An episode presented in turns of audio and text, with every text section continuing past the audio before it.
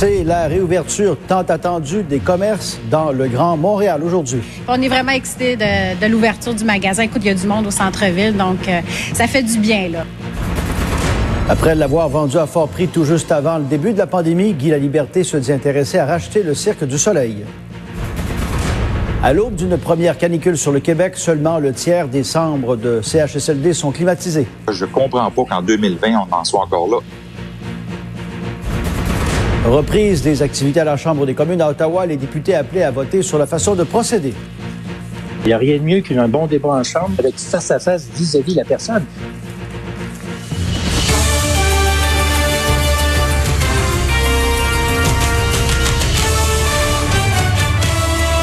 Bon midi, Pierre. Bon début de semaine. Bon midi. Bon début de semaine à vous aussi. Pierre, cette pandémie a fait maintenant 345 000 morts dans le monde depuis son apparition et les États-Unis sont le pays le plus touché avec 1,6 million de cas, 99 000 morts. Et la situation au Brésil est également suivie de près avec plus de 360 000 cas et plus de 22 000 morts, Pierre. Et chez nous au Canada, 84 699 cas confirmés, 6 424 personnes décédées, plus de la moitié au Québec, on le sait. On approche de 4 000, euh, on a même dépassé. Et ces salles de sport à compter d'aujourd'hui. Bon, voyons chez comment ça se passe. Hein? On a traversé une nouvelle étape dans ce déconfinement avec l'ouverture des commerces dans la grande région de Montréal. Tout de suite, nos collègues sont là. On va aller voir comment ça se passe euh, au centre-ville de Montréal, mais d'abord au quartier d'Istrande de Brossard. Yves, il y a de longues files d'attente devant certains magasins. Les clients doivent être très patients. Oui, je peux vous confirmer qu'il y a un réel engouement. On vous montre d'abord ces images en direct parce qu'évidemment, vous le savez, au 10-30, il y a de grandes chaînes, Pierre. Euh, il y a de grands magasins, de grandes surfaces. Vous avez Cell, Clément, Auberson. Et juste ici, derrière moi, Best Buy. Et je vais vous montrer cette file d'attente chez Best Buy. Faut être patient, vous l'avez dit d'entrée de jeu. Et mon caméraman, Dominique, me disait tantôt que c'était un peu comme le Boxing Day, mais au mois de mai, Pierre. Alors, plusieurs dizaines de personnes, ça fait le tour de l'immeuble. Et à l'intérieur, Pierre, ce qui se passe, c'est qu'on se désinfecte les mains.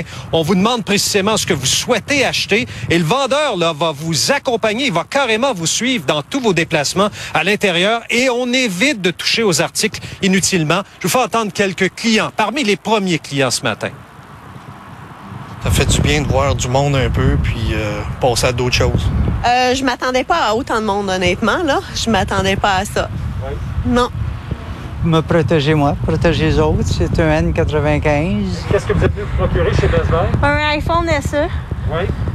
Je suis content de pouvoir me procurer quelque chose que je peux pas procurer en ligne comme madame. C'est pour ça que je suis venu ici. Suis avec François Vincent, Fédération canadienne d'entreprises indépendantes. Vous êtes heureux de voir autant de gens? Parce que là, vous dites, euh, il y en a plusieurs qui, qui, craignaient de fermer même. On est heureux de voir autant de gens parce que le consommateur peut faire une différence pour aider ses commerces. Selon les données de la FCI, il y a 55 des PME à Montréal pour qui l'aide d'urgence pour le loyer peut faire une différence pour l'ouverture ou la fermeture du commerce. Donc, les Québécois, on peut encourager nos locaux, de nos commerces de proximité. Moi, j'y suis. Je vais faire des achats aujourd'hui, puis j'invite vraiment à tous les Québécois? À penser achat local, à penser PME. Et à mettre son masque aussi, vous l'avez. J'ai apporté mon masque, j'ai apporté mon purel. Les, les changements, les consommations, la consommation va changer. On va aller, on va savoir quoi acheter, mais il faut choisir notre PME locale pour faire nos achats. M. Vincent. Alors, Pierre, on vous parle en direct du 10-30 et on va surveiller la situation partout, évidemment, dans le Grand Montréal. Oui, c'est pas mal la même chose, j'imagine, un peu partout, Pierre. Ben oui, on y voit tout de suite. D'ailleurs, c'est la même chose. Andy, il y a plusieurs files d'attente euh, devant de nombreux euh, magasins du centre-ville. Comment ça se passe chez vous?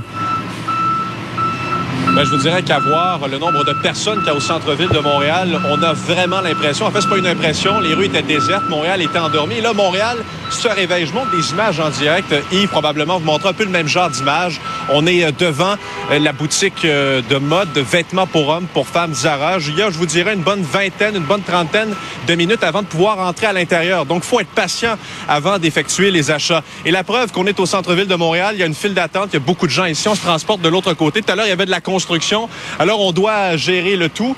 Ici, devant le Simons, bien connu des Québécois, Québécoises, il y a même une équipe de gestion de foule.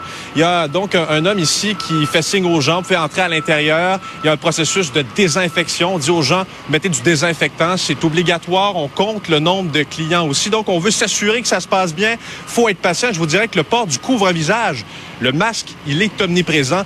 J'ai parlé à une commerçante, elle travaille chez Tristan. Vous entendrez également par la suite deux personnes qui euh, doivent être patients avant de pouvoir faire leurs achats. On va devoir euh, passer à la vapeur tous les vêtements essayés.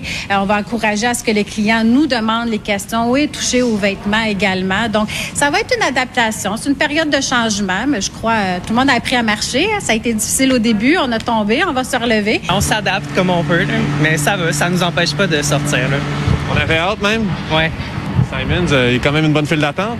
Ouais, mais je vois, euh, c'est trop encore là. C'est ce que vous voulez? C'est ridicule, mais oui, je vais faire la ligne quand même. On n'a pas le choix. Alors, on voit qu'il y a un réel engouement et si les gens avaient hâte de reprendre un semblant de vie normale, vos, euh, votre expérience de magasinage, vous allez voir, ça va complètement changer. Vous y êtes Ouais. habitué. On va à l'épicerie, par exemple. Eh bien, ça se ressemble. Je parle en direct de la rue Sainte-Catherine ce midi, Pierre. Il faut accepter de prendre notre temps. Merci, Andy. Ça, c'est euh, Voilà. tout un défi. Maintenant, Pierre-Olivier, du nouveau euh, concernant le Cirque du Soleil, le cofondateur Guy Laliberté dirige un groupe et il tente de racheter son entreprise. Ouais, son entreprise qu'il a vendue, faut-il le mentionner, en 2015 pour 1,5 milliard de dollars. Il pourrait racheter le Cirque du Soleil pour une fraction de ce prix, étant donné que l'entreprise est au bord de la faillite. Et au cours des prochains jours, on verra comment tout ça va se passer. Est-ce que le cirque va se placer à l'abri de ses créanciers? Et l'on va assister à une enchère? On va demander à des repreneurs intéressés de soumettre leurs propositions. Une chose est sûre, Guy Laliberté fait partie désormais des repreneurs potentiels. Le cirque qui euh, est détenu majoritairement à l'heure actuelle par des intérêts étrangers, chinois à hauteur de 20% américains à hauteur de 60% Le gros problème, c'est la dette du fleuron québécois qui dépasse le milliard de dollars. Le gouvernement, la semaine dernière, on vous le révélait en primeur, est disposé à prêter 279 millions de dollars. Ce qui risque de se produire, c'est que le gouvernement va dire, écoutez, il y a ça sur la table, vous devez répondre à nos critères. La propriété intellectuelle reste au Québec, euh, l'équipe de direction québécoise et idéalement un actionnariat québécois. Ça se bouscule aux portes, peut-être, pour mettre la main euh, sur le cirque. Guy La Liberté est intéressé. Québécois a manifesté son intérêt. La firme américaine Providence Partner serait également intéressée, selon ce qu'affirme ce matin euh, le journal Globe and Mail.